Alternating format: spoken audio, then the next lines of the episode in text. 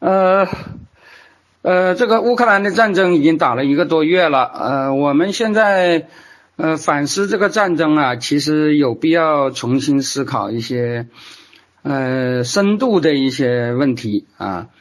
那么，所以我今天的讲座叫《绥靖主义与民主和平论》啊，这个是那个，但是啊，我们这个反思啊，还是要从战局开始。嗯，我想讲的第一个问题就是，乌克兰不是当年的捷克，不是当年的波兰，但仍然可能成为当年的芬兰。呃，这个战争打了一个多月了，比比呃，我开战之初曾经说，这个战争如果有令人刮目相看的地方，不在西方的援助，而在传在乌克兰人的勇烈。一个月来的战事的确是这样，在乌克兰人从总统到士兵的顽强抵抗下，开战第一刻就遭到攻击的首都基辅和副都哈尔科夫仍然岿然不动。俄军付出惨重伤亡以后，其已经只攻下赫尔松一个省会，尤其是顿巴斯乌控区的最大城市马里乌波尔，在开战就遭到猛攻，不久就被包围，周边的俄占地带如今已经宽达百里，全城几乎尽毁于炮火。但在这样的情况下，马里乌波尔。正规的兵力只有数千人，加上民兵和国际志愿者也不过万余人。他们居然至今还在断崖残壁中坚守，并且击毙了包括俄方的苏霍茨苏苏霍茨维奇呃苏霍维茨基少将、米加耶夫少将和黑海舰队帕利夫司令在内的大量侵略军。在俄军发出最后通牒以后。一个多礼拜，本国的总统也允许撤离的情况下，马里乌波尔军人仍然坚持死战。可以说，马里乌波尔今后即便失守，守军即便力竭伏没、撤离或者投降，他们也已经实现了道义上的崇高和军事上的奇迹。而军事而侵略军在道义上固然是穷凶极恶，军事上也是无能透顶。纵然以绝对优势军力，在尸山血海中得此孤城，也难免丢人现眼了。但是就整个战局而言，我却很不乐观。尽管乌克兰已经让人刮目相看，头几天俄粉兴高采烈和正义人士愁云紧锁，如今已经变成前者瞠目结舌，而后者普遍乐观。但是我仍然担心乌克兰人在已经证明自己不是1938年的捷克和1939年的波兰之后，却最终仍然难免成为1940年的芬兰。我们可以回顾一下历史：1939年11月30号到40年3月12号的苏芬北日之战，呃，又叫做东战啊，就是 Winter War。是二战中的悲壮惨烈的一页。庞然大物的苏联红色帝国向北极小国芬兰发动大规模进攻，企图一举消灭芬军，把曾经是沙皇帝国历史领土的芬兰重新收入囊中。啊，这个和今天的普京对乌克兰是一样的，是吧？芬兰和乌克兰都是所谓沙皇的历史领土。呃，普京今天讲的去军事化、去纳粹化，实际上也是要推翻芬乌克兰政权，那个消灭乌克兰军队，是吧？所谓的纳粹就是普京不喜欢的人。我们可以回顾一下历史：一九三九年十一月三十号到四零年三月十二号的苏芬北日之战，呃，又叫做东战啊，就是 Winter War。是二战中的悲壮惨烈的一页。庞然大物的苏联红色帝国向北极小国芬兰发动大规模进攻，企图一举消灭芬军，把曾经是沙皇帝国历史领土的芬兰重新收入囊中。啊，这个和今天的普京对乌克兰是一样的，是吧？芬兰和乌克兰都是所谓沙皇的历史领土。呃，普京今天讲的去军事化、去纳粹化，实际上也是要推翻芬乌克兰政权，那个消灭乌克兰军队，是吧？所谓的纳粹就是普京不喜欢的人。当时芬兰也是一样的。呃，斯大林当时已经让那个旅居莫斯科的分共领袖库西宁组建了芬兰的苏维埃政府，准备要加盟苏联了。那个时候，斯大林信心满满，苏联的军头弗洛西洛夫声称六天就可以打下赫尔辛基，苏军的总部甚至已经通知官兵，在拿下芬兰全境以后，不要再越界侵入瑞典。啊，大家知道，呃，苏联和瑞典是不接壤的，是吧？但是拿下芬兰以后，就跟瑞典啊接壤了。但是不料芬兰人拼死抵抗，以完全是轻装备。当时的芬兰不仅没有坦克，连反坦克炮，在战争初期也是几乎没有的。呃，但是就这么轻装备的二十万芬兰守军，对抗号称世界次强啊，仅次于当时在欧洲大陆西线所向披靡的纳粹德国，是吧？当时苏联，呃，被认为是仅次于纳粹德国，拥有大量的坦克、飞机、重炮，最高潮时曾经啊出动了一百二十万人进攻的苏军。那么，靠着芬兰的国民团结、官兵勇敢，还有在寒冷地区作战的呃那个技能娴熟，以及他们的首领曼纳海姆的坚强和才干，居然在前期使苏军连吃败仗、损兵折将，长达五十多天，在曼纳海姆防线裹足不前。当时，作为民主国家的芬兰一再呼吁西方民主列强救援。英法也确实是同情芬兰，但是他们只打嘴炮，秉承其一贯的绥靖主义。当然，也的确是呃被当时的对德战争所牵住，呃所牵制啊，没有啊无力他顾，只给了一些无足轻重的物资援助。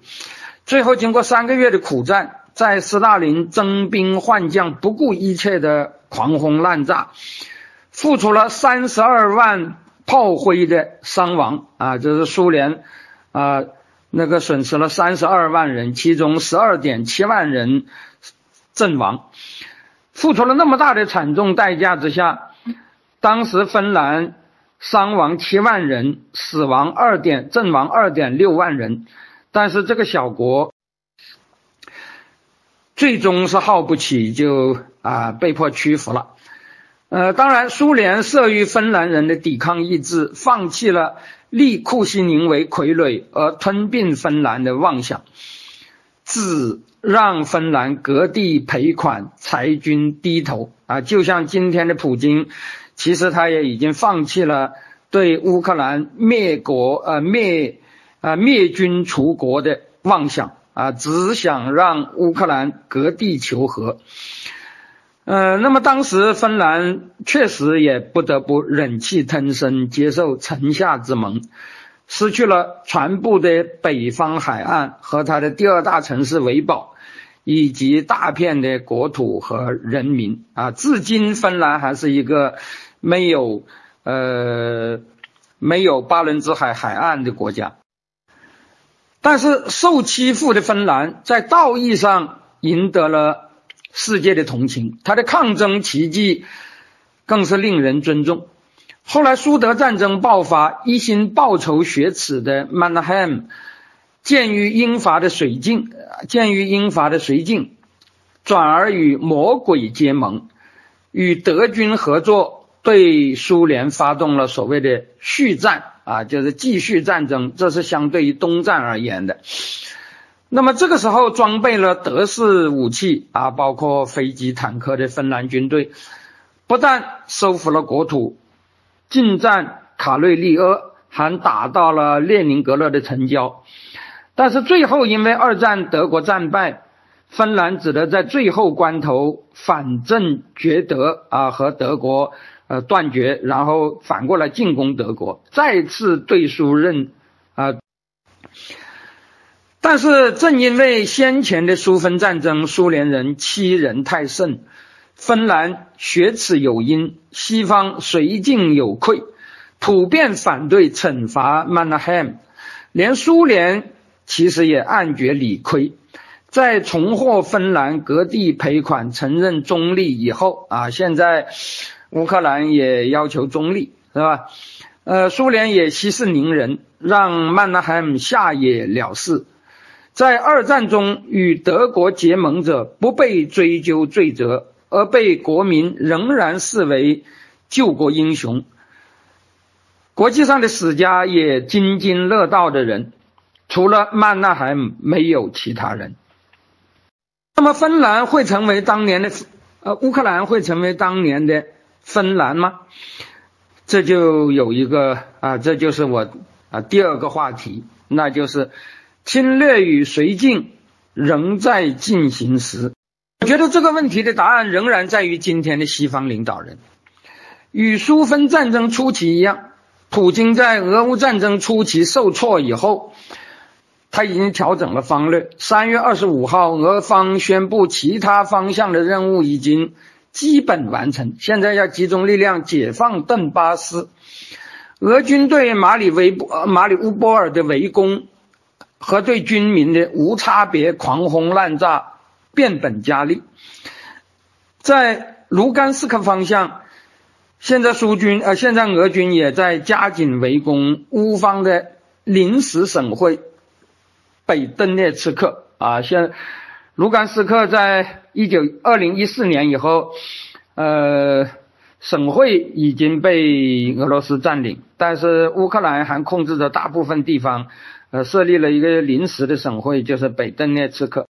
呃，现在这个地方也在被俄军围攻啊，俄军不仅围攻呃北顿涅茨克，而且尤其是在猛攻。呃，这个城市的西北屏障就是更靠近乌克兰内地的一个小城市，叫做卢比日内。呃，显然是想，呃，夺下卢比日内以后，就完全包围了北顿涅茨克，是吧？企图围歼这个临时省会的乌克兰守军。在北方的基辅和东北的哈尔科夫方向，俄军的压力虽然有减轻。但是乌方和西方都认为俄军并不是要撤退，而只是调整部署。而军力一直居于劣势的乌克兰方面，虽然取得了啊连毙八将、歼匪万余、拒敌捐城之下，而且实地有限的辉煌成就，但是损失也相当惨重。一度传说的北方对俄围歼战没有下文。南方的尼古拉耶夫之围虽然解，但是赫尔松的反攻，呃，应该说是进展不大。救援马里乌波尔的乌军，啊，昨天说是在古里亚伊波列打了个胜仗，但是你看看地图就可以知道，这个地方离马里乌波尔仍然有一百四十四公里之遥。在俄军具有空中优势的情况下，乌军即使战场占优势也难以长驱野战，是吧？他呃不可能在俄军有空中优势的情况下啊一直往前冲的，是吧？尤其是在野地里。那么已经坚持了一个多月的马城孤军，能不能坚持到援军来救？我觉得不乐观。显然，乌克兰军民已经尽力，但。尚没有能扭转战局，目前仍处于阻滞俄军的战略阶段，反攻只是战术性的。凭乌克兰的国民士气，后备兵力应该还是有的，问题是装备仍然不行。西方给的标枪、毒刺这类单兵防御武器，对于守城巷战、阻敌进攻是非常管用的。西方给的情报信息支持。对于乌军小兵力游击、寻机斩首也非常重要。但是如果乌军要易守为攻，野战歼敌，飞机、坦克等进攻性武器是不可或缺的。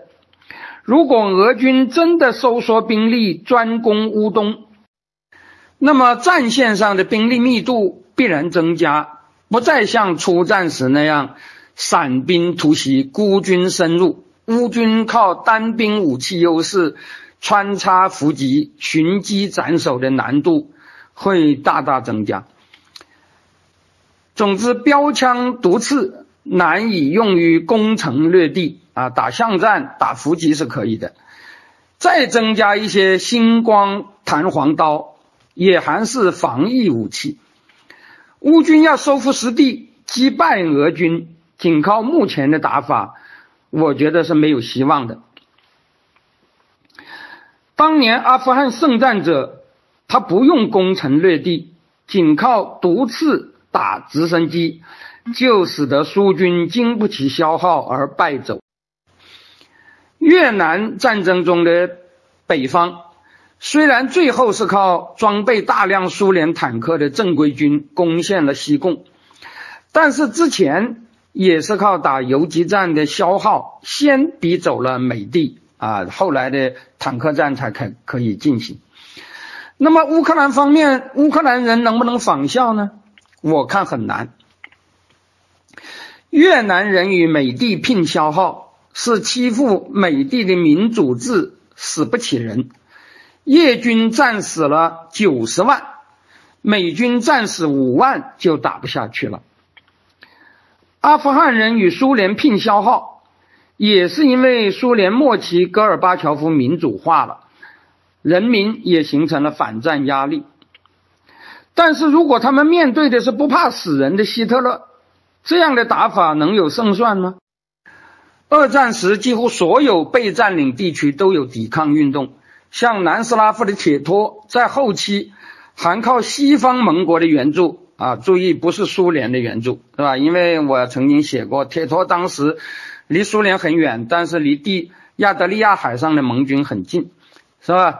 那么靠着西方的援助，铁托的所谓游击队在后期已经有八十几万兵力，拥有坦克、飞机和海军，但是最后的胜利还是靠苏军打进来的。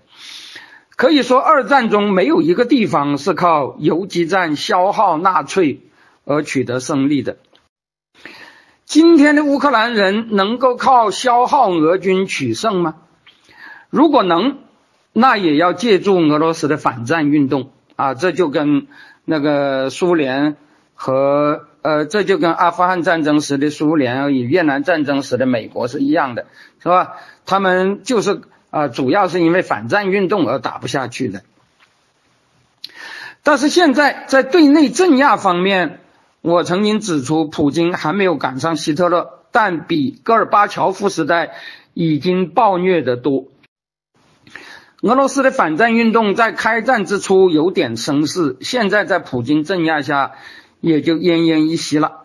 而普京目前已经被他自己的冒险逼入墙角。战败就成了战犯，而镇压啊镇对国内的镇压犹有余力，他哪怕心里后悔，也只有硬着头皮蛮干下去，不会轻易认输的。很多人都说西方制裁狠，俄国经济坏，战损又意外的高，普京耗不起。但我觉得更耗不起的还是乌克兰，战争毕竟是在自己的国土进行。就算国民士气高，也打得好，绝对战损小于敌方，但是平民与经济损失肯定比俄罗斯要严重的多了。俄罗斯受西方的制裁的损失虽然惨重，但毕竟属于软件，是吧？就是啊，政策上的啊那个制裁，只要取消制裁，经济就会好转。但是乌克兰大片城市已经被炸成焦土，基础设施的硬件损失不是一两年能够弥补的。很多人说西方的物资援助能够帮助乌克兰挺下去，如果有战胜的希望，这当然是可以的。但是正常国家毕竟不能只靠援助过活。乌克兰战后重建。据说可以靠西方冻结的俄罗斯资产作赔。但是，除非俄罗斯彻底战败，你就看看今天西方那种绥靖的样子。如果战争是以妥协收场，我不相信西方能够把目前的冻结强化成没收，是吧？现在俄罗斯已经这么侵略，西方只是冻结他的财产。如果俄罗斯愿意妥协，西方能进一步没收这些财产，转交给乌克兰吗？我觉得。啊，几乎是不可能的。那么，如果西方不没收，俄罗斯又没有彻底战败，他能付赔款吗？是吧？当然了，我觉得如果乌克兰耗下去，能把普京耗死，我相信乌克兰军民和他们的总统有这个决心拼下去。但是这样做的条件就是西方大幅度放弃绥靖，无保留的支援乌克兰。但是到目前为止，西方做了些什么呢？咬死不出一兵一卒，这也就罢了。泽连斯基天天在西方的国会面前啊大骂绥靖啊，呼吁禁飞区。呃，西方的议员据说很多都流了眼泪啊，起立鼓掌。但是禁飞区，他们就是咬死也不干。那么你不搞禁飞区，给武器也行啊。是吧？那么西方到目前为止，是吧？从那个呃原来给的那个嗯标枪毒刺，到现在据说又给了呃那个弹簧刀啊无人机，是吧？呃给了那个星光啊，据说比那个标枪呃不，据说比毒刺啊要射得远一点的那个导弹防空导弹，但是仍然是单兵防御设备。泽连斯基不断的要求给飞机和坦克，是吧？而且根本就不是什么西方生产的先进的飞机坦克，泽连斯基要求的只是目前在东欧国家手里的那些苏联制的啊那个米格二十九飞机啊，那个 T 七十二啊 T 八十这一类的坦克啊，那么西方。也是至今没有办到啊！那个曾经呃呃那个呃有传说啊，说那个东欧那几个国家，什么乌克兰、捷克之类的啊，愿意把手中的呃苏联的飞机啊给乌克兰啊。那么美国是呃支持的，而且说美国可以用美更先进的美国飞机，像 F 十六来替换这些，来替换这些苏联飞机。但是波兰说。啊，我不能直接把这个飞机交给乌克兰，我要先交给美军啊，运到美军在德国的基地，然后由美军，然后由美国交给乌克兰，但是美国就拒绝了。其实说穿了，还是美国和乌克兰，呃，美国和波兰都害怕啊得罪俄罗斯，是吧？不仅不愿意出兵，连支援武器都不愿意直接用自己的手给，而要。转嫁给，而要转经过别人。那么，呃，这个泽连斯基说啊，西方有那么多的坦克，你只要把百分之一给我们，我们就可以把俄军打出去。但是至今为止，西方也是连苏式坦克都不愿意给一辆。那么最近又传说啊，说那个呃，西方准备把东欧拥有的呃那个长城的。呃，防空导弹啊，就是那个 S 三零零、S 四零零之类的，是吧？就和呃俄军目前拥有的那个啊东西差不多的，是吧？把这些东西啊也是在东欧的给啊乌克兰，但是还是在那个问题上扯皮，是吧？就是波兰说，嗯，我我可以把这导弹呃交给呃美军基地，然后由美军再给乌克兰，但是美军不愿啊，在互相在这里扯皮。是吧？那么曾经有人啊猜想啊，说那个说西方可能是名义上提供苏联式的呃苏式的 S 三零零，但是只是 S 三零零的车啊那个呃发射车是吧？那个发射车上的导弹可能已经换了美国生产的啊更为先进的导弹，但是这种说法如果要能证实，首先得这些导弹要交付给乌克兰，是吧？现在这些导弹根本就没有办法交付，呃，这个所谓的暗度陈仓之说，当然也就呃没有什么根据，是吧？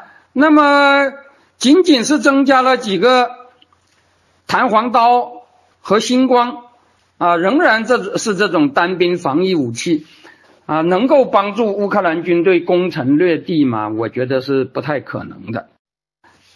那么实在耗不起，是吧？因为乌克兰人不是没有决心，但是这个决心是要看到希望的，是吧？那么如果实在没有希望彻底打败呃俄罗斯啊，这个所谓的彻底打败就是要是吧？呃，不是说呃只是让俄罗斯嗯那个那个呃不能前进。是吧？而是要收复故土，甚至要逼得俄罗斯啊战败投降，割地赔款，是吧？但是你显然做不到这一点，做不到这一点，继续耗下去有什么意义呢？是吧？更何况啊，如果说俄罗斯那个比乌克兰能耗，呃，但是啊不如西方，是吧？那么西方其实也有个。啊，耗耗不起的问题，尤其是欧洲，是吧？大家知道欧洲的经济啊，由于现在俄罗斯拿天然气啊威胁他们，是吧？说是你不给，你不用卢布支付，我就不给你天然气，是吧？虽然美国和西方都力图呃减少呃对这个俄气的依赖，但是目前一时半会做不到，是吧？因此，这个如果呃。这个发展下去的话，他们经济也会受到损失。更何况从全球战略讲，其实我不相信那种说法，说那个美国和俄国呃就是想让乌克兰死死咬住俄罗斯，把俄罗斯拖垮，是吧？因为其实很明显，呃，从前几年开始，无论是欧洲还是美国，其实都是把他们的全球战略的头号敌人是呃设在中国的。那么他们被啊俄罗斯拖过拖住，实际上对中国是有利的，是吧？他们对被俄罗斯拖住，就啊就必须对中国让步，是吧？所以呃，这对于他们来讲，其实他们也有一个急于摆脱呃急于脱手的问题，是吧？实际上，如果要讲拖拖得起拖不起，是吧？其实是呃西方本身就不太拖得起，当然俄罗斯。更拖不起，不过最拖不起的还是乌克兰，是吧？而如果这个战争一直延续下去，其实最有利的当然就是中国啊，当然我这里指的是中国政府，是吧？所以啊，这个战争打到现在，我觉得啊，不能说乌克兰最后啊不会变成芬兰那样啊，当然可以说是虽败犹荣。但是从另外一个角度讲，也可以叫做虽荣犹败啊。虽然打得很光荣，但是最后还是失败了。那么最后还是失败了，下面是什么结果呢？是吧？这个我就姑且不讲了，是吧？这个大家可以，这个现在还没有办法判断，是吧？因为我前面已经讲过了，那个芬兰最后对西方啊，对英法不抱希望了。那么他就去呃投靠呃德国是吧？那么德国当时和苏联是联手的是吧？但是一年多以后就闹掰了是吧？那么假如做这个比方的话是吧？那么也就是德国和啊，那么也就是今天也有两个国家是联手对付西方的是吧？但是这两个国家会不会今后啊一直？那个联盟下去，这也很难说，是吧？但是我这里要讲的是啊，那么我们到此就回过头来，为什么会出现这种现象？呃，我在呃前些天啊发表在 FT 上的那篇文章中已经提到呃西方的绥靖主义问题，而且做了一个呃从苏台德到那个啊二战开始的那个一个对比。是吧？那么这个对比，我觉得是啊很触目惊心的，是吧？尤其是呃一九二二年的这个对比，是吧？在苏联呃在德呃纳粹向波兰大举进攻的时候，呃，英法当时还是参战了啊，尽管他呃参战也是有气无力的，是吧？打了一场所谓的奇怪战争，但是还是参战了。而西方在呃俄罗斯大举进攻乌克兰的时候，是吧？现在我刚才呃不仅不参战，呃不参战，我觉得是对的，是吧？我也不赞成他们参战，因为呃说实在的，谁都害怕呃俄罗斯搞核赌博。是吧？毕竟现在已经是核时代了，但是他们为什么不能搞模糊战略呢？他们为什么连禁飞区、连飞机、坦克都不愿给呢？是吧？我觉得啊，这个是做的啊，就更过分了。但是，假如我们长线的想一下，也会发现这个西方的绥靖啊，好像是一个啊，好像是个顽症。呃，我们知道这个二战开始以后啊，呃，大家就开始骂张伯伦、达拉蒂，是吧？认为这个慕尼黑的绥靖，呃，是一个很大的错误。但是实际上，呃，无论是之前还是之后，西方实际上就一直就没有改变他的这种啊，他的这种做法，是吧？那么到后来，他们对希特勒啊，已经是呃彻底的。那个那个呃呃彻底的呃不抱希望了，是吧？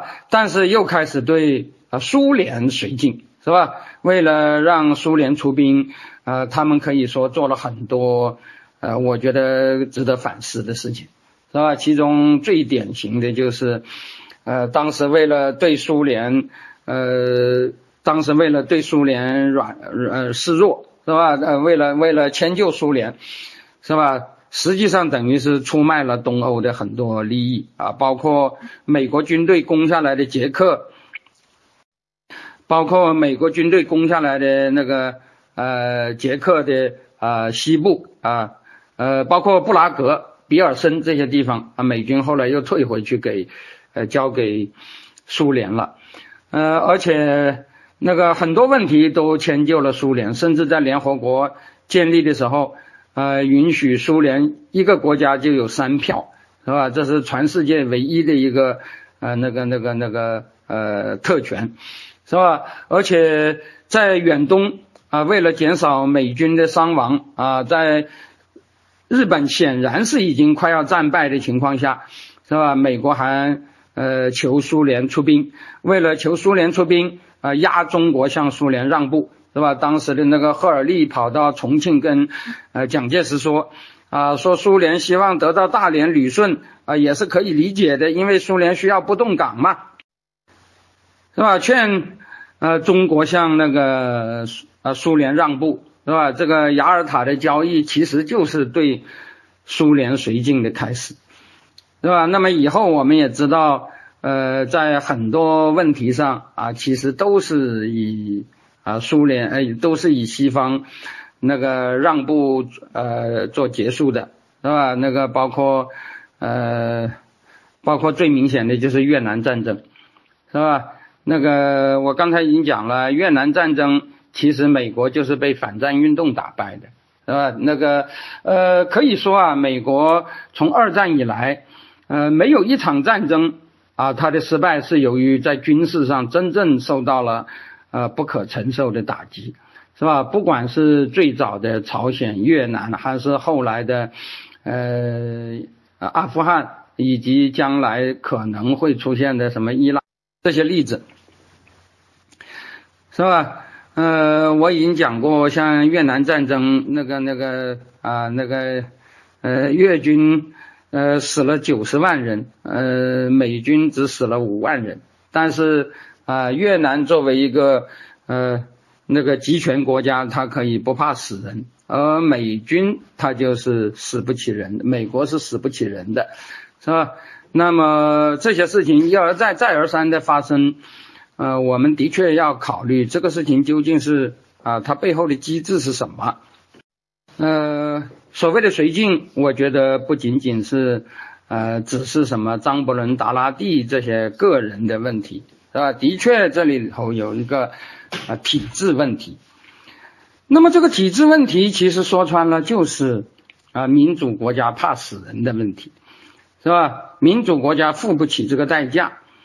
呃，这里我要讲啊，呃，某国怕死人和某国人不怕死，这是两个问题，是吧？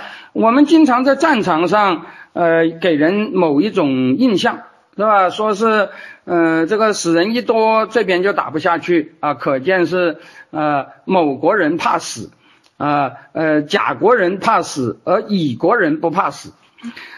但是认真分析一下，我觉得这个说法是站不住脚的，因为如果纯粹就个人而言，这个，呃，任何民族中都有啊怕死的人和不怕死的人，但是呃不，而且他们的分布，我觉得基本上都是呃差不多的，是吧？讲的简单点，就是那个不怕死的是少数，大部分的人还是怕死的。那么大家想想。这个理想主义和信仰能不能够增加不怕死的人呢？呃，其实我觉得也还是很有限的，是吧？呃，当然我们可以说，呃，这个所谓的理想，如果涉及到来世，是吧？比如说一些穆斯林，呃，他们相信有啊来世，啊，相信有所谓的天堂，啊，相信呃今生死了，但是在天堂上能够加倍的享福。是吧？呃，有什么七十二个美女啊，什么什么之类的。那么有些这个啊穆斯林呢，那的确是有可能啊，由于这个啊盲目的信仰啊，就变成亡命之徒。但是我觉得这个世俗化的这些国家都很难啊靠这一点，是吧？一个很简单的事实就是，一个很简单的事实就是，不管自由主义还是社会主义。当然都是一种理想，可是支持这些国家啊打大规模战争的，从来就是强制性的兵役制度，是吧？也就是所谓的义务兵役制，是吧？在二战期间，呃，不管是希特勒方面还是呃西方和苏联方面，是吧？实行的都是义务兵役制，而不是自愿兵役制。讲的简单一点。就是上战场是要靠强制的，是吧？不能只靠自愿，是吧？我为了理想，呃，那个那个出生入死，在所不惧，这样的人肯定有，但是只靠这样的人是打不下战争的，是吧？因为那个大胆的人毕竟是啊少数嘛，呃，所以大家都知道，呃，在大规模战争中，呃。起主要作用的都是双方的义务兵。什么叫做义务兵呢？那就是在义务兵役制条件下，国家要求老百姓交所谓的血税，是吧？什么叫义务兵呢？就是兵役。这个兵不是募兵，而是征兵，是吧？也就是说，不是招募你自愿的参军，而是。你国民需要像交税那样的呃承担兵役的强制义务，是吧？这里我要讲啊，嗯，在和平时期征兵可能显示不出强制，是吧？我们呃，比如说我们国家从来是实行征兵制的，但是在很多情况下，尤其是我经历的文革时期，其实大家都想当兵而不可得，是吧？甚至走后门也要当兵。呃，不过这个只是和平时期，当兵没有风险，而且当兵还有一定的待遇，是吧？呃，尤其是城市兵，那么当兵以后还可以分配工作，所以大家都愿意当。但是只要打仗，兵役制的强制性啊，就立即凸显出来，是吧？这个以前我们曾经上映过一部呃骂国民党的呃电影，叫做《抓壮丁》，其实。所有的义务兵役制，从性质来讲，都跟抓壮丁一样，是属于强制的，是吧？像苏联在那个二战时期啊，有很多人是因为拒服兵役就给枪毙了的，是吧？当时那个苏联当然也很惨，是吧？呃，在二战中死亡两千多万，到后来说实在的，只有技术工人可以在后方生产军火，不不上前线，甚至连那个。啊，列宁格勒大学的教授啊，五十几、四十几岁的教授都被征兵上了战场。那个你说是专靠只靠啊自愿能够做得到的吗？当然不是的，是吧？何况有些数据也可以使我们知道，呃，这个所谓的勇敢是怎么一回事儿，是吧？比如说在朝鲜战场上，是吧？那么呃被认为是勇敢的一方，呃战死的人比敌方啊，当然指的是那个敌方的主要军队，是吧？呃战死的人比敌方呃大概大了大概多了三倍，但是被俘的人啊居然多了四四五十倍之多，是吧？那么你要说仅仅是说啊一方怕死一方不怕死。能够有这样的，是吧？呃，不过在这种情况下的确，那个民主国家不太经打，为什么呢？因为民主国家的人，民主国家的兵，啊，虽然就平均而言，不见得就比那个呃专制国家的人啊怕死，但是民主国家的确怕人死。是吧？讲的简单一点，就是民主国家强制老百姓做炮灰的能力的确是非常之差，是吧？打仗当然归根结底是让老百姓付代价的。那么老百姓付的代价，除了经济上啊、生活上以外啊，当然还要付生命的代价。那么付生命的这个代价，呃，在民主国家是必须有老百姓同意的，是吧？但是在专制国家就不需要啊。只要皇上决定啊，死多少人，那么在这方面，当然民主国家是居啊是居于劣势的，是吧？那么我们就可以看到很多呃很多这种情况，是吧？比如说呃专制国家可以号召什么一亿玉碎啦，啊什么呃那个那个呃呃那个那个呃战到最后一兵一卒啦，是吧？呃，像那个像那个列宁格勒在二战时期啊，城市被围了啊三年多，呃，人口饿死了三分之二啊，但是一直可以挺下去。我觉得西方民主国家没有一个啊呃城市能够啊能够做到这样的，是吧？人都几乎饿死光了啊，上面不同意，你就是没有办法投降，是吧？这个是啊不可能的，是吧？那么在这种情况下，那个的确。民主国家怕死人，而专制国家不怕死人。那么在那么在同等条件下啊，当然民主国家就啊就就就耗不起，而专制国家就可以耗得起，是吧？如果要改变这种状况，其实啊其实无非是呃几个条件，是吧？一个条件就是这些专制国家呃发生革命，是吧？就像那个一战时期的俄国一样。是吧？呃，或者发生民主化，是吧？就像那个，呃，那个那个阿富汗战争时期的苏联那样，是吧？再有一个就是，呃，民主国家具有绝对的优势，是吧？它的武器啊，什么各方面那个军事装备啊，各方面，呃，比那个专制国家具有啊绝对的优势。像朝鲜战争就是这种情况。是吧？所以，呃，当然也不可能说，呃，美国就败了，但是啊，呃，总算是保住了韩国。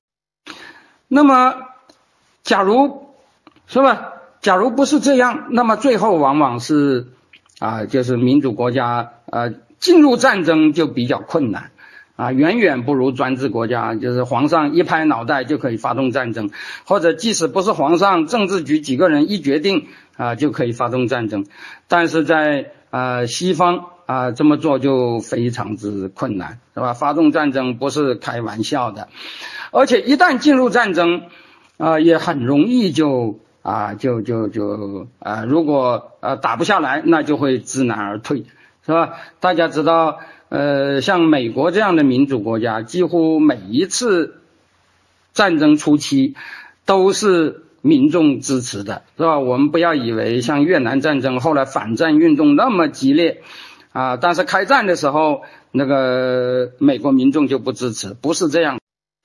不管是朝鲜战争、越南战争，还是美国后来出兵啊伊拉克、出兵呃阿富汗，是吧？对，最初都是呃民意一边倒的支持的，但是只要死人稍微一多，是吧？死掉几千个人。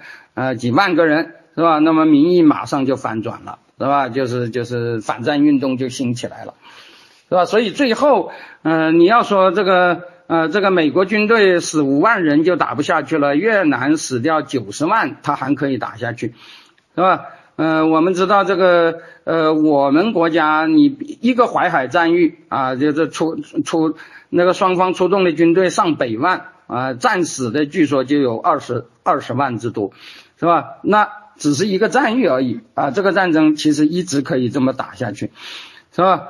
那个那个那民主国家就不可能，是吧？所以我觉得，呃，的确是一个啊那个那个劣势。是吧？或者也可以说，民主国家发动战争的门槛非常之高，即使呃民主国家投入战争的门槛非常之高，是吧？没有那个呃能够动员全国老百姓呃那个支持的理由，你是很难进入战争的。进入了以后，也随时因为民意的改变啊，有可能退出战争，是吧？或者说达成妥协。但是集权国家就不是的，像纳粹德国一直到攻克柏林都没有什么反战运动的，是吧？那么如果你真的要反战，除非像那个斯陶芬贝格那样去暗杀希特勒，否则的话，你根本就不可能有那个那个公开的反战，是吧？像那个啊日本啊，一直到最后还有所谓的一亿玉碎，是吧？那么呃这里就有一个问题，就是这个啊。呃，这个国家参呃参加战争，啊，它到底是为什么，是吧？嗯，我们也知道这个，我们也知道这个战争的双方啊，一般来讲都说他们是呃呃理想主义的，呃，的确，如果仅仅就意识形态的话，呃，不管是社会主义还是自由主义，也可以说它是有呃意识形态感召力的。那么。呃，除了争霸战争，是吧？是赤裸裸的强权之外，为制度而战，呃，是不是也可以啊？有那种啊，就是那种啊理想主义的色彩呢？那当然是可以有的，是吧？所以呃，我们现在说呃，西方发动战争，那都是基于邪恶的目的，是吧？是基于一小撮资产阶级、军火商，呃，什么那些人的呃那个。呃，那个呃呃阴谋诡计是吧？那么老百姓是呃不支持的啊，这当然是胡说的，是吧？反过来讲，呃，说苏联是这个样子啊，那恐怕也很难说，是吧？呃，我觉得呃现在的普京倒真的是一个没有什么意识形态的一个，尤其是打到现在，我觉得他。我觉得他他现在即使心里后悔，但是为了不受惩罚，就硬着头皮要打下去，这已经谈不上什么意识形态了。但是苏联时期的确是有意识形态的，是吧？你不能说他们打仗不是为了所谓的共产主义理想，是吧？那么正如美国人打仗不是为了所谓的普世价值是一样的，是吧？那么至于啊呃哪一边的这种理想主义啊更啊更。真诚，或者说，呃呃，对于发动战，呃，对于投入战争的那个呃比重来讲，是吧，更大一点。呃，我觉得纯纯粹从制度意义上也可以这样讲，就是，呃，对于民主国家，你因为他的战争决策是呃是建立在民主机制上的，而民主就是多数人，那么多数人的理想主义和个人自立的倾向相比，是吧？大家知道，呃人。人性中从来都是有着两个层次的，呃，比方说今天对乌克兰这个问题，呃，西方的舆论是一面倒的，呃，支持乌克兰，是吧？你不能说这是虚伪的，是吧？那个，呃，泽连斯基的讲话，乌克兰的难民跑到呃西方，我们看到的情况是很感人的，是吧？那个尤其是波兰人啊。就是主动那个那个投入了大量的资金，而且不要求回报，是吧？很多人都是热泪盈眶啊！当然更不用说有很多人是主动啊跑去参战的，是吧？这里我要讲这个所谓的啊呃西方的呃志愿军啊，西方的志愿兵，是吧？呃所谓的志愿兵就不是去服兵役的，就是去啊就是自愿到那里去打仗的。那么这种呃这种军人呢，呃其实。如果用褒义的话，那就是志愿志愿军啊。如果如果是贬义的话，那就被叫做雇佣军。其实，呃，我们经常不以雇佣军为然，呃，但实际上啊，打仗中真正啊不怕死的，也就是说不在呃在没有强制的情况下，呃，愿意呃那个那个呃出生入死的啊，往往都是这些啊志愿军人，是吧？因为道理很简单，没有人逼着他们去打，他们去打，那就是。是吧？那就是不怕死的，是吧？当然了，呃，是不是有呃只是为钱去打仗的呢？我想低烈度战争，是吧？也就是说，没风险不大的战争，那肯定是有的，是吧？呃，比方说那个呃，我们知道那个呃太平天国战争时期，是吧？当时那个清军和太平军，呃，双方都有呃外国的志愿军啊，或者说是雇佣军啊参战，是吧？像那个。呃，那个清军方面的华尔啊、戈登是吧？什么洋枪队呀、长捷军呐，是吧？太平天国方面也有啊，像那个林立是吧？那么还有一些雇佣军是两方面都投靠过的，像那个白奇文是吧？当年是那个为太平天国方面作战，后来呃觉得呃那个洪秀全太愚昧是吧？后来又投向了那个李鸿章。是吧？那么他后来投向李鸿章以后，因为李鸿章杀俘虏啊，就是苏州杀降，他又想那个投向另一方，又又想离开，结果后来被呃李鸿章给暗杀了，是吧？那么像这些人，你说他们对太平军作战，那是啊，主要是冷兵器时代的太平军，风险不是太大。那么你说他们只是为钱啊，主要是为钱去参战啊，兴许还是有点道理。可是大家知道，到了热兵器大战的时候啊，比方说那个，嗯，陈纳德的飞虎队是吧？那么大家知道，陈纳德的飞虎队在一九四一年美军啊，美国正式宣战之前，呃，美国和呃，美国和呃日本啊，其实并没有处于战争状态，是吧？但是呃，任何民主国家都是允许自己的公民。是吧？以个人身份不代表政府，自愿的，而不是服兵役的，是吧？呃，去为另一个国家打仗，是吧？那么去为另一个国家打仗，呃，当然是呃另一方是给钱的，是吧？呃，其实我们中其实为国家打仗也是这样，是吧？如果在服兵役之外，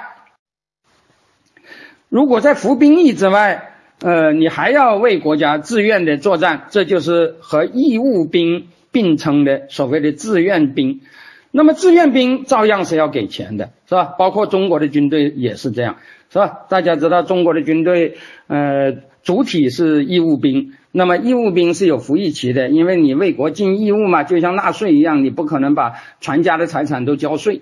是吧？当然也不可能把全家全部的时间都为国家去打仗，是吧？你为国家打仗是像交税一样，那国家就不用给你开工资，是吧？所以对于义务兵而言，你领的是所谓的津贴，而不是工资。但是啊，呃，服役期肯定是很短的，因为就像征税一样，你不可能征得太重嘛，是吧？服役期就是一两年这样啊，现在是有越来越短的趋势。但是如果你是志愿兵，是吧？大家知道现在高科技，呃，需要学习，是吧？那么高科技的军队，呃，你学会这个掌握这些武器作战就要很长的时间。如果兵役，呃，如果兵服役期只有呃一两年甚至更短，是吧？那么你还没学会，服役期就到了。所以现在，呃，每个国家也都在招志愿兵，而且随着呃。呃，战争的那个高科技的成分越高，志愿兵的比例也会越大。中国其实也不例外。那么中国的志愿兵，大家知道，他的待遇要比义务兵高得多，是吧？而且没有服役期的问题，因为他不是服役嘛，他是自愿。所谓的自愿就是受雇佣，是吧？只要你双方愿意啊，国家愿雇，我愿当兵，那就可以一直当下去，是吧？但是我领的就不是津贴了，我领的是工资。所以雇佣兵的工资啊，或者我们叫志愿兵啊，我志愿呃雇佣兵的工资啊，会比那个义务兵要高得多，是吧？那么因此这种军人就是职业军人，他们是受雇佣的，是吧？如果是呃被国家雇佣，那么当然也是国家军队的一部分。但是你作为个人也可以被啊别的人雇佣，包括被啊外国雇佣。是吧？那么这个时候你就是外籍的雇佣军，但是你不管是对本国雇佣还是对外国雇佣，这种关系都是雇佣关系。雇佣关系是一个事实判断，啊，雇佣关系是一个事实判断，不是一个呃价值判断，是吧？呃，不是说受雇佣就只为钱，也不是说受雇佣。呃，就一定很糟糕，是吧？我们都讲那个工人阶级就是自由雇佣劳动，但是我们同时又说雇佣军是呃，我们同时又说雇佣劳动者是啊，是那个呃最革命、最进步的阶级，是吧？实际上就是说，呃，这个所谓的受雇佣和你有理想是啊是没有矛盾的，是吧？但是。呃，一场大规模战争，它毕竟很大程度上还是要靠义务兵，是吧？这也就是说，呃，这个打仗，呃，这个表现军人表现出来的勇敢，其实不能只是靠啊自愿的，是吧？大量的还是要靠呃强制，而这个强制当然是专制国家或者集权国家的强制力度要比民主国家要强得多。是吧？呃，很多强制手段，专制国家能用，民主国家是不能用的，是吧？比如独占队了，比如惩罚战俘了，是吧？大家知道，专制国家往往对呃己方那个战败了以后投降的人，是吧？呃呃加以惩罚，是吧？说他们为什么不宁死不屈啊？什么等等等等。但是民主国家是不能这样的，是吧？呃，包括什么自杀飞机啊这一类的事儿。民主国家都是不能用的。那么在这种情况下，呃，我觉得这个呃专制国家和民主国家在这个呃进入战争的门槛方面，以及退出战争的门槛方面，呃是有明显的不一样。讲的简单一点，就是民主国家进入战争很难，但是退出战争很容易，是吧？而呃专制国家就相反。那么这种现象其实是不是说是呃什么张伯伦、达拉蒂这些人下台就可以解决问题的？那么我们也的确看到，呃，就是在这个呃这个这个呃这个呃。民主国家和专制国家打仗啊，的确有明显的绥靖主义问题。这个绥靖主义也不是呃这个呃只是一个时代是吧？绥靖主义其实已经造成了很呃很很深刻的教训啊，就像二战就是这样。但是啊，我觉得这个问题当然也不是呃这个教训就能够解决的。呃，早在冷战时期啊，呃，当时的索尔仁尼琴在七十年代。呃，他就跟在跟那个自由主义者对话的时候，就曾经提到，啊，说现在的这个呃这个这个民主国家啊，他说显然是很很软弱的啊，他就举了一个例子，他说，他说如果说在二战时代，呃，极权主义只是统治了很。啊，他当然，呃，当时索尔仁尼琴讲的就是指的呃纳粹，是吧？纳粹当然，呃，虽然他已经在欧洲占领了很多地方，但是比起啊后来的那个苏联啊什么什么还是很少，是吧？他说，呃，当时如果说纳粹只是占领了很少的一块地方，而全世界的民主国家联合起来都不足以打败他们，必须要。呃，联合另外一个极权主义啊，当然他这里讲的就是苏联，是吧？他说，呃，为此还付出了很大的代价啊，才能够打赢这场战争。他说，那么到了目前又怎么办呢？大家知道，今呃目前的极权主义啊，索尔仁尼琴这里讲的就是啊华沙条约呃组织是吧？就是苏联。他说，目前的极权主义包括苏联。索尔仁尼琴当时也把呃也把中国包括在里头，是吧？他说那个呃其实就是整个这个实行这一套制度的国家。他说现在已经占了世界的一大一半啊，甚至一半还多，是吧？就是指的那个东方和西方加在一起。他说那民主国家又能联合谁呢？是吧？如果还是像以前那样，那他们的希望在哪里呢？是吧？这个的确是一个当时没有人能够回答的问题。那么当呃大家知道，那么后来当然呃，情况其实还是从那个呃这个这个这个集权国家内部发生了民主化运动这个问题，当然就呃被化解掉了，是吧？但是这个问题本身啊，并没有说呃真正的呃能够解决，所以这个问题的确是一个啊，的确是一个很大的问题。那么就今天而言，就今天而言。呃，当然我们知道这个问题还有更进一步呃严重的趋势，一个是今天进入了核时代，是吧？那么核时代呃的确也是给绥靖呃增加了新的动力，因为今天呃尤其是对核国家而言，是吧？那么呃这个这个这个核威胁或者核讹诈啊，呃我们知道核威胁、核讹诈这个本身也是有一个。呃，本身也是和体制是有关的，是吧？呃，核威胁和核讹诈，呃，在不同的背景下，这个民主国家和专制国家，呃，它在制度上，呃，是是有区别的。呃，我觉得啊，其实民主国家，呃，这里头就涉及到，呃，民主国家和专制国家在从事。呃，在国际外呃，在国际政治和那个呃战争这个问题上，呃，他们他们的利己主义，呃的那个呃的问利己主义和理想主义的呃这个关系问题，呃，我前面已经讲了，不管是呃极权主义国家还是呃还是民主国家，它都有它的意识形态。这个所谓的意识形态，也就是信仰或者说叫做理想，是吧？呃，我们经常讲西方有所谓的普世价值，其实那个共产主义也是一种普世价值，是吧？就是，呃，苏联人张口闭口也是要啊，也是要什么解放全人类啊，世界革命啊，呃，全世界无产者联合起来一样，是吧？那么因此他们从事战争啊，从来就是或者呃不是从事战争，就是从事呃国际政治吧。一方面也会说啊，我们不是为了自己，但是人总是有利己的一面啊，所以不管是民主国家还是专制国家，当然也都是追求自己的那个利益的，是吧？那么从这两个方面讲，我刚才已经讲了，就民主国家而言，因为啊决策的主体啊，不管是直接民主还是间接民主，最终都是需要老百姓同意的，所以理想主义的这个比重。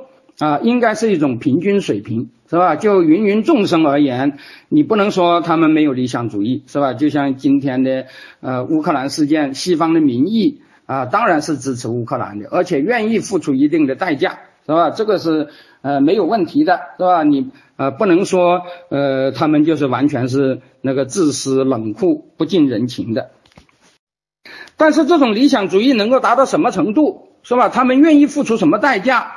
啊，是不是愿意死人？啊，是不是愿意冒核战争的风险？是乃至是不是愿意他们在经济上呃付出很多的代价？这个就不一定了。我觉得你只能用芸芸众生啊的水平来了解西方。而对于集权国家呢，他们的这个呃理想主义其实啊不取决于一般的老百姓，而只取决于这个啊皇上。是吧？或者说只只取决于统治者，而我们知道统治者当然啊，如果说在革命初期会有理想主义，但是说实在的，在革命过去几十年以后啊，呃，随着这个党内斗争勾心斗角，我们知道这个所有的集权国家都有一个理想主义变成啊变成那个呃流氓主义的那种那种过程，是吧？一开始大家可，但是在呃，集权主义的黑箱政治中啊，总是君主斗不过流氓，是吧？总是越心黑手辣的呃获胜，是吧？那么那个越是呃书呆子，越是理想主义的君子，是越是失败的频率很高，是吧？所以经过几十年以后啊，呃，这些人往往都是这个这个这个皇上的这个理想主义水平，往往是低于常人的，是吧？就是他们的那个。那个那个呃心狠手辣，就是为了自己的权位可以不顾一切的这种啊这种心理啊，可能是比一般的常人更厉害的，是吧？呃，这个和革命初期的情况可能是有所不同。呃，比如说在一些呃一些呃如果就就一些国家做比较，呃我曾经去过古巴吧，呃这个卡斯特罗也是一个独裁者，但是卡斯特罗我觉得他就他的个人生活，呃就他的那个呃包括在全国不搞他的塑像，不搞个人崇拜什么等等这一点而言，呃其实呃呃也也包括。呃，那个卡与卡斯特罗合不来而出走的那个格瓦拉，是吧？那么就他们而言，也许是呃理想主义的色彩更多。但是到了勃列日涅夫那个时代，苏联已经是个很腐败的体系，是吧？那么统治者很难说他们的理想主义色彩要高于呃呃理想主义的呃考虑要高于常人。呃，他们呃搞国际政治，呃，他们搞那个。呃，对外扩张是吧？虽然讲的也是意识形态，但是更多的还是那个呃历代帝王的那种啊权势欲啊在那里起作用。那么这里头就涉及到呃国家治理的层面。呃，我要讲，不管是民主国家还是专制国家，你都不能指望它是呃没有呃自己利益的考虑的啊。呃，甚至可以说，呃，你都很难说民主国家。呃，在这方面要比专制国家要更弱，但是在性质方面啊，当然我这里讲的性质不是指啊对外，而是指对内，是吧？在性质方面，这两种国家治理是不一样的。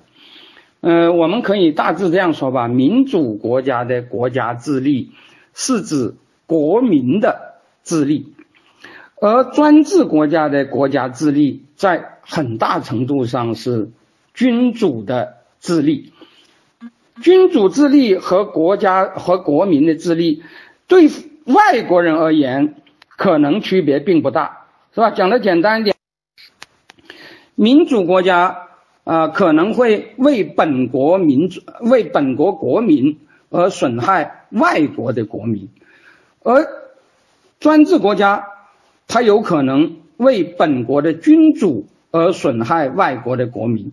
当然，也有可能为本国的君主而损害本国的国民，是吧？那么在后一种情况下，往往就会表现出所谓的啊无私的援助，是吧？呃，其实这个专制国家搞无私的援助，呃，往往是呃我们可以看到很多例子，是吧？那个，也就是说，很多专制国家的对外的那种行为啊。呃，其实对本国的国民是没有什么好处的。那么就本国的国民而言，的确得不到什么私利，所以你要说他是，呃，无私的啊，也是可以这样说的。但是这种牺牲国民利益的啊行为，往往其实背后是啊君主的私利，是吧？呃，关于这方面，我们可以举很多的例子，比如呃呃某大国。呃，曾经在呃柬埔寨支持一个呃支持一个啊，大家知道就是红色高棉是吧？那么支持这个政权呢，我觉得对呃对中国的国民其实是没有什么好处的，甚至对啊中共在啊该国的侨民中的啊统治是吧？也就是所谓的侨共是吧？我们知道呃当时的柬埔寨啊，嗯有很多华人。啊，那个那个，因为柬埔寨和东南亚一样，都是有很多华人的国家，而且在，而且在一九四九年以前，当时中国没有明确反对双重国籍制，所以华国华人和华侨是没有什么区别的。而当时不管是华人和还是华侨，呃，都存在着呃这个中共的这个组织，是吧？就是在侨民中的组织叫侨共。是吧，当时是受到什么南洋工委啊，什么这些呃这些的领导。那么呃，中国当时呃支持红色高棉的时候啊，呃呃，当时柬埔寨有啊有有华人啊，也有侨共。那么呃，中国支持红色高棉。当时华人和侨共是有很多顾虑的，尤其是侨共在呃抗美战争中，呃他们跟越共跟柬共都有合作啊，在这个过程中，他们知道深深知道柬共党内斗争的残酷和野蛮。那么到了那个呃战争呃呃抗美战争结束，红色高棉掌权的时候，很多侨共都呃还顾虑重重，是吧？他们呃他们都觉得呃就是既然呃战争呃既然检共已经胜利了啊，帮助他的愿望已经呃帮助他的那个任务已经完成了。那么检共对自己可能是很不利，那么他们都希望回到中国，因为他们本来就是中共的人嘛。但是那个呃，当时中共就拒绝了他们，要求他们必须加入检共，是吧？根据共产国际的原则，一国只能有一党。当时的波尔布特要求侨共呃呃归他管，是吧？那么中共也同意，那么就施加压力让他们都加入检共。呃，这些人中有一些。呃，感到不妙就离开革命啊，就就就就自谋出路了啊，等于是脱离体制了。那么就是这些人，呃，他们有一些人幸存下来，后来加入检共的那些侨共是吧？其中包括侨共的最高领导张东海啊，那是一个呃，早在二战时期就二战前就参加过抗法运动的呃那个柬埔寨华侨中的老老共产党人。是吧？那么包括他当时是侨共的领导，他也加入奉命加入了检共。他一旦加入检共，呃，就要为波尔布特服务，是吧？他也知道波尔布特是对华人是不放心的，是吧？对侨共也是不放心的，要反对所谓的华人民族主义嘛，是吧？那么大家知道他，呃，就呃想当那个检共的华人领袖啊，就是为呃为波尔布特呃就是镇压。呃，侨共啊，搞肃反啊，出了很大力气啊，那整死了很多同志，但是最后啊，他自己也全家被波尔布特杀。我们知道，在波尔布特的统治下，呃，柬埔寨的人啊，有的多的说死了三分之一，呃，高棉人，呃，少的说死了七分之一，啊，但是几个国家的同志，像越南啊，像柬埔寨的。呃，越南裔啊，就是越南裔柬埔寨人，几乎给红色高棉杀完了。华人啊，死亡达一半以上，是吧？这个比柬埔寨的人死亡的多，是吧？而侨共只要加入柬共的，几乎百分之百，是吧？就没有什么幸存者啊留下来，是吧？那么侨共能够留下来的，都是呃，在红色高棉胜利的时候就脱。啊，脱离革命就自谋出路了的，有的就呃就出国了，有的去嗯那个那个消失了啊，做生意啊什么就消失了。这些人啊，有一些活下来的。你只要是加入，你只要是加入红色高棉的就没有。当时红色高棉一方面疯狂的屠杀华人，屠杀侨共。是吧？把柬埔寨的人杀了七分之一，呃，华人杀了一大半，侨共几乎杀了百分之百。但是另一方面，中国仍然是无保留的支持他，是吧？那么你说这是不是无私呢？这当然是无私了，这根本就不把，是吧？根本就不把国民的利益放在心上。但是就皇上而言，是吧？这里头是到底是什么原因呢？其实道理很简单嘛，就是这种体制下，是吧？他是不把国民当一回事的，只要你啊呃拍皇上的马屁拍好了，是吧？那么你杀掉多少万的啊中国人其实是无所谓的，是吧？呃，甚至杀掉多少万大呃侨共的同志都是啊无所谓的，是吧？只要你在比如说中枢的意识形态争论中啊能够支持呃那个那个皇上，是吧？能够呃呃。那个对皇上很恭敬啊，说啊自己是皇上的好学生，什么等等等等，是吧？那么皇上根本不会在乎这中国人啊、华人啊，甚至啊党内同志是吧付出的这些代价。那么你要说这是无私的，这也可以是吧？但实质上是啊皇上牺牲了本国国民的利益，是吧？那么这个皇上的啊。自私和国民的自私当然是不一样的，啊，而正是因为这样，所以呃，这个啊，这个这个这个专制国家，呃，他在对外呃做那个呃搞政治，甚至呃从事战争的时候，他的选择的呃幅度也就更大，是吧？他可以为了自己国民，这个我当然也要讲，呃，君主和国民。的利益并不一定都是对立的，是吧？在对外的问题上，他们有可能利益也是一致的，是吧？但是我们可以讲的是，呃，君主啊，他在对外发动战争的时候啊，或者说对外搞政治的时候，呃，他可以考虑国民的利益，也可以不考虑，是吧？只考虑他自己的利益。而专而民主国家呢，民主国家他对外。是吧？有可能追求的是所谓的普世价值，也就是说，并并不是为自己，而是呃，也为了某种理想，是吧？但是也有可能他是为了啊自己国民的利益，但绝不可能只是为了啊这个统治者的利益，或者说为了君主的利益，是吧？因为民主体制就决定了，他即使想这样做，也是做不了的。这一个是，这也就是使他们的这个呃对外呃做这些事情的这这个门槛会啊非常之高。那么在这种背景下，是吧？呃，当然就会在啊就会出现我刚才讲的那种令人遗憾的那个情况。呃，这里我要讲啊，在两个问题上，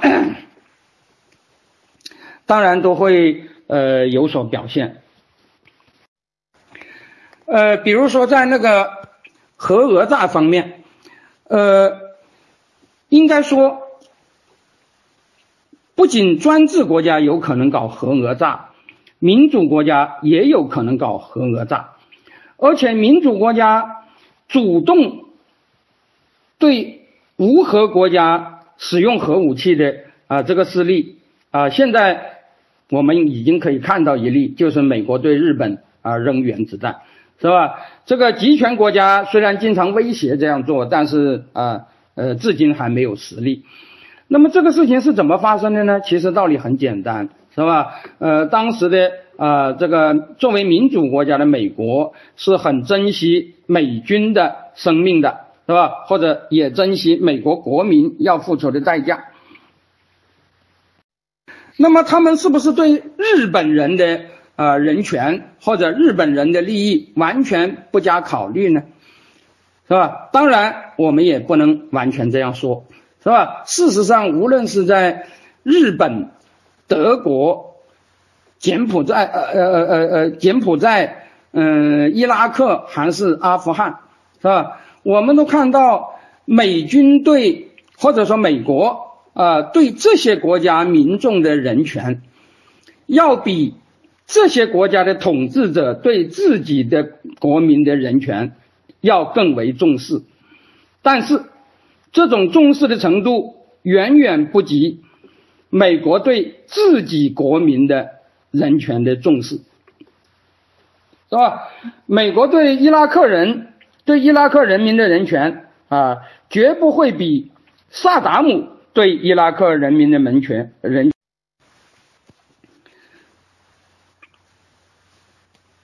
是吧？那么美国对呃德国人的人权是吧，也不会比那个啊希特勒对德国人的人权啊更坏。但是如果你要求美国人对德国人或者呃呃或者伊拉克人是吧的人权，尊重到与对美军的人权一样的程度，那是不可能的。啊，道理很简单，因为啊，民主政府他是靠选民自己的选民选出来的，并不是靠呃外国的人选出来的，是吧？如果说民主政府不是为自己的选民服务，而是为没有选举权的其他人服务。那倒真的是啊，这个民主制度虚伪了，是吧？民主制度不虚伪，那就是因为他们考虑的是选民的利益，是吧？是本国选民的利益，也就是说，既不是只考虑统治者的利益，也不是只考虑外国人的利益，是吧？如果说考虑外国人的利益，也不可能重于本国人的利益。因此，为了珍惜本国人民、本国军队、呃，本国军人生命。那么，他们对外国的人权啊，外国人的人权啊，是不可能像呃美国呃是不可能像对美国人的人权一样重视的，是吧？所以在那个呃对外战争中啊那个那个啊波及平民的事情，其实啊非常之呃难免，是吧？在二战中还发生过像德累斯顿那样的啊无差别轰炸。那么在啊对日战争这个对日这个问题上，是吧？呃，当然当时的那个呃美国是有原子弹的，而日本是没有的。啊，但是如果只靠常规战争，美国军人可能要多死几十万啊，这是当时美国人的考虑，是吧？那么为了减少美军的损失，啊，美国的确是呃牺牲了很多呃其他国家老百姓的利益，比如说呃那个那个让苏军出兵啊东北，是吧？比如说对日本扔原子弹，是吧？那么在这个情况下，我觉得有的时候你倒是可以说。专制国家反而倒不啊不至于这么做，是吧？比如说，呃，专制国家呃在战争中，我们经常可以看到这种情况，呃，就是说啊，他为了夺取呃一个完整的城市，是吧？呃，为了取得工业基础，是吧？呃，就是呃呃不用炮轰，而呃不呃宁可多死很多人，呃也要保留呃这个。呃，这个呃呃很多建筑啊，保留很多那个工业基础，是吧？那么因为在他看来，他是死得起人的，是吧？他死人不要紧，但是只要留下嗯那个建筑，留下工业啊，他愿意多死人，是吧？那么在这种情况下，他反而啊可以不惜自己士兵的那个呃代价，是吧？去去啊去去去啊去呃降低那个。呃，武器的水平是吧？让自己的那个军人呃呃付出更多的牺牲，是吧？所以在这种情况下，往往民主国家的核威胁和核讹诈反而对其他国家来讲更多，是吧？呃，所以啊，我觉得啊，呃呃，在两种情况下，对民主国家的核威胁是呃需要啊顾及的，是吧？第。第一就是那个啊，民主国家处于进攻状态啊，但是啊，他有核武器，对手没有，而他的进攻又非常困难，是吧？那么在这种情况下，这个民主国家为了减少自己国民的损失，是有可能呃对那个没有核武器的一方啊，尤其是没有报复性核打击能力的那些地方啊，使用核武器的，是吧？这个日本就是一个典型的例子。但是如果在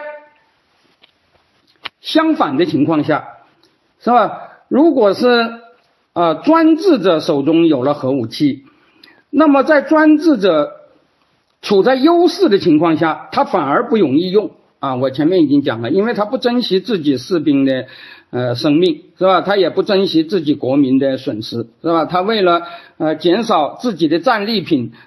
是吧？如果他是处在进攻状态下，他是可以拿下这个城市的，是吧？那么他当然宁可呃自己的兵多死一点啊，也要呃拿下呃就是更有价值的这个呃战利品，是吧？但是如果是他处在失败的一方，是吧？他如果是马上要垮台了，是吧？那么他是可以不惜一切代价，不仅不管。啊，敌方士兵的死活，甚至也不管自己国民的死活，是吧？而使用核武器的，啊，比如说，呃，战，那个在在一九四五年的时候，如果是希特勒手中有核武器，或者是呃日本的呃军部手中有核武器，那我觉得，即使是在日本的本土，甚至是在德国的柏林，像希特勒那样的疯子都有可能。啊，用核武器来跟啊敌人同归于尽，包括自己的国民也同归于尽，是吧？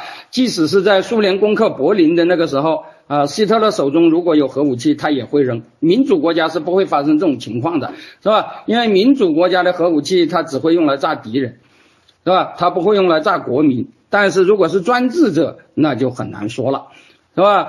但是如果反过来讲，民主国家如果是在进攻状态下，而专制国家又没有核武器，那么民主国家用核武器的危险反而会更大。所以啊，我觉得啊，嗯，在这个呃这个民主国家居于军事优势的情况下，如果专制国家又不可能民主化，那么他自己发展核武器，甚至发展二次打击力量，我觉得这个也是可以理解的，是吧？因为如果不这样，发生核战争的威胁反而会啊更大，是吧？但是如果双方都已经建立了核核核武器力量，是吧？那么双方都已经建立了核武器力量的情况下，而且都有核打击的情呃都有核打击能呃都有二次核打击能力的情况下，那么专制国家的核威胁显然就大于民主国家的核威胁，因为在同样付出啊惨烈的啊代价的那个情况下啊本国人也要付出惨烈代价的情况下，显然那个专制国家要比民主国家啊要更。有赌博的这个啊资格，呃，所以这些问题啊，我们都可以呃加以啊分析，呃，但是总而言之，这个民主国家的呃进入战争的门槛高，而退出战争的门槛低这个事情，啊，如果在应付侵略这个问题上。那么当然是一种非常负面的资产，就是所谓的绥靖主义。呃，从过去到现在啊，它造成了太多的呃问题，是吧？尤其是呃，当它和呃这个呃呃集权呃强权的这个侵略呃结合在一起的时候啊，那就显得是啊，就像那个索尔仁尼琴啊提出的这个问题一样，那的确是一个啊我们需要呃认真对待的问题。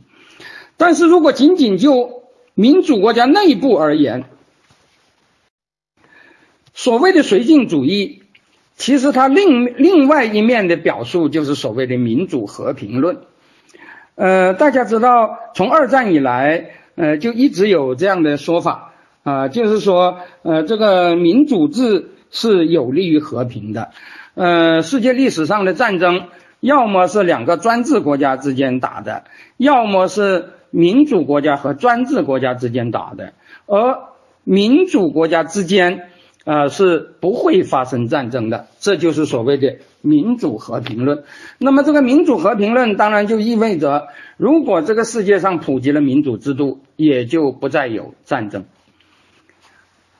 而我们以前的意识形态往往有一个说法，叫做帝国主义就是战争。这个帝国主义啊，当然有各种各样的解释了。假如说这个帝国主义指的不是一个专制的，指的不是一个啊这个帝国的本意，而是指的一个啊这个呃这个国际政治中的呃强大势力，是吧？那么这个说法，我觉得就不见得就是有道理，是吧？因为呃，如果我们看到二战以后的这个事情呢，其实那个。啊，这个那个呃，集权国家之间或者集权国家对其他国家发动的战争啊，可以说是比比皆是的，是吧？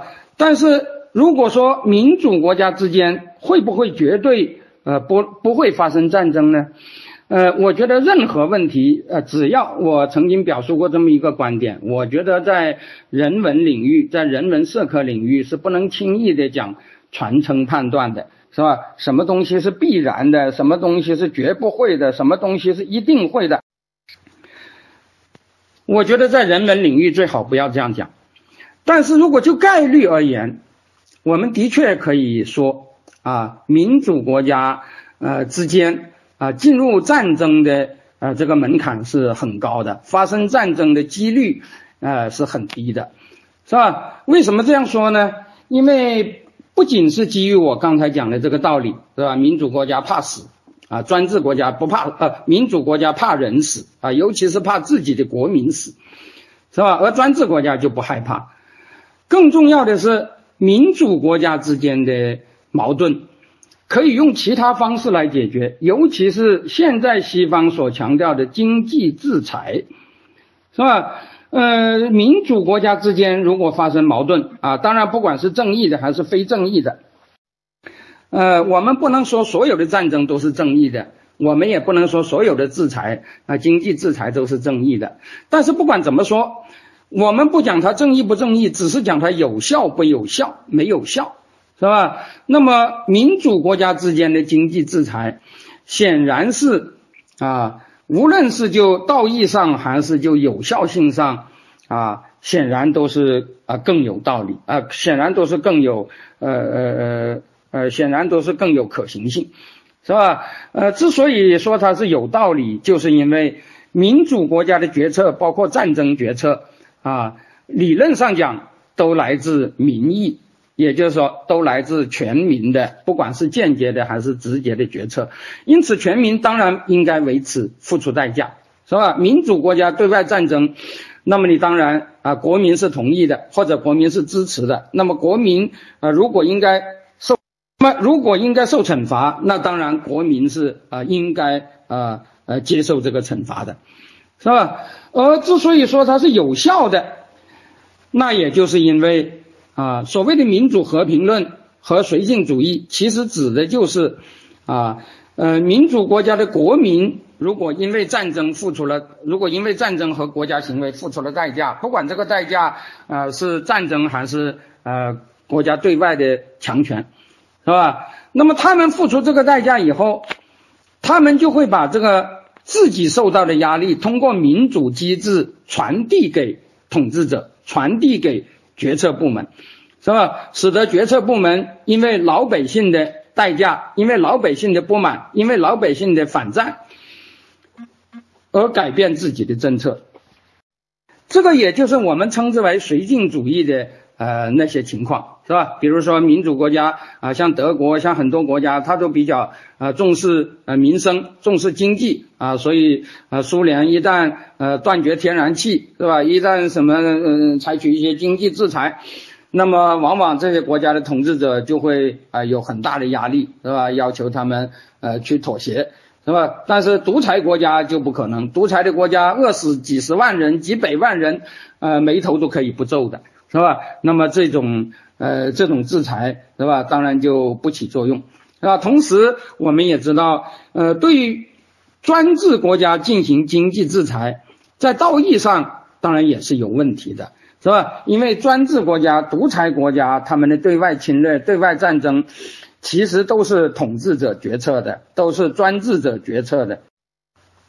老百姓啊，不可能发动反战运动去制止啊。那么呃，当然呃，老百姓也可能很愚昧，是吧？被洗脑了。那么洗脑当然这个也是呃专制制度造成的一个后果。即使老百姓没有被洗脑，即使老百姓不满意战争，那么他们也在。专制和集权体制下，他们也不可能啊起来反对。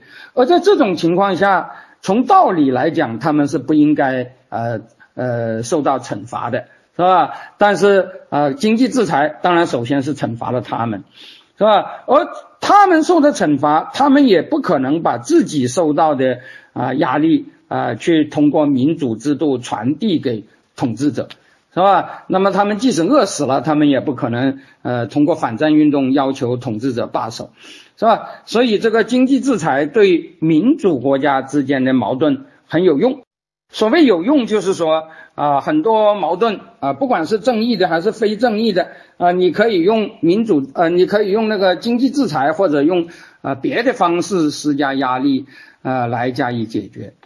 但是在啊专制国家之间。是吧？这个制裁就没有什么效果，是吧？所以呃，使得这个呃战争就成为呃不但是呃可能的呃，而且也是必要的这样的一种情况。那么我觉得啊，呃，在这种情况下，呃，我们啊怎么去啊看待民主制度啊对于战争与和平这个问题上的呃这些呃这些呃这些呃作用？是吧？呃，包括呃追求啊普遍的民主，呃对追求世界和平啊的意义，以及在民主和呃集权，在民主和专制、民主和集权同时并存的呃这个时代，是吧？我们怎么去防止这个啊这个侵略和绥靖的啊这种互动？啊，使得这个呃战争的危险不但啊难以避免，而且会啊因为是吧这个这个呃独裁国家的对外侵略，因为民主国家的绥靖而变本加厉，使得战争的啊，使得战争的那个呃可能啊反而更加增加，是吧？也就是说，呃，这个所谓的民主和平论，在存在着极权主义的啊这个世界，有可能走向它的反面，就是所谓的绥靖主义。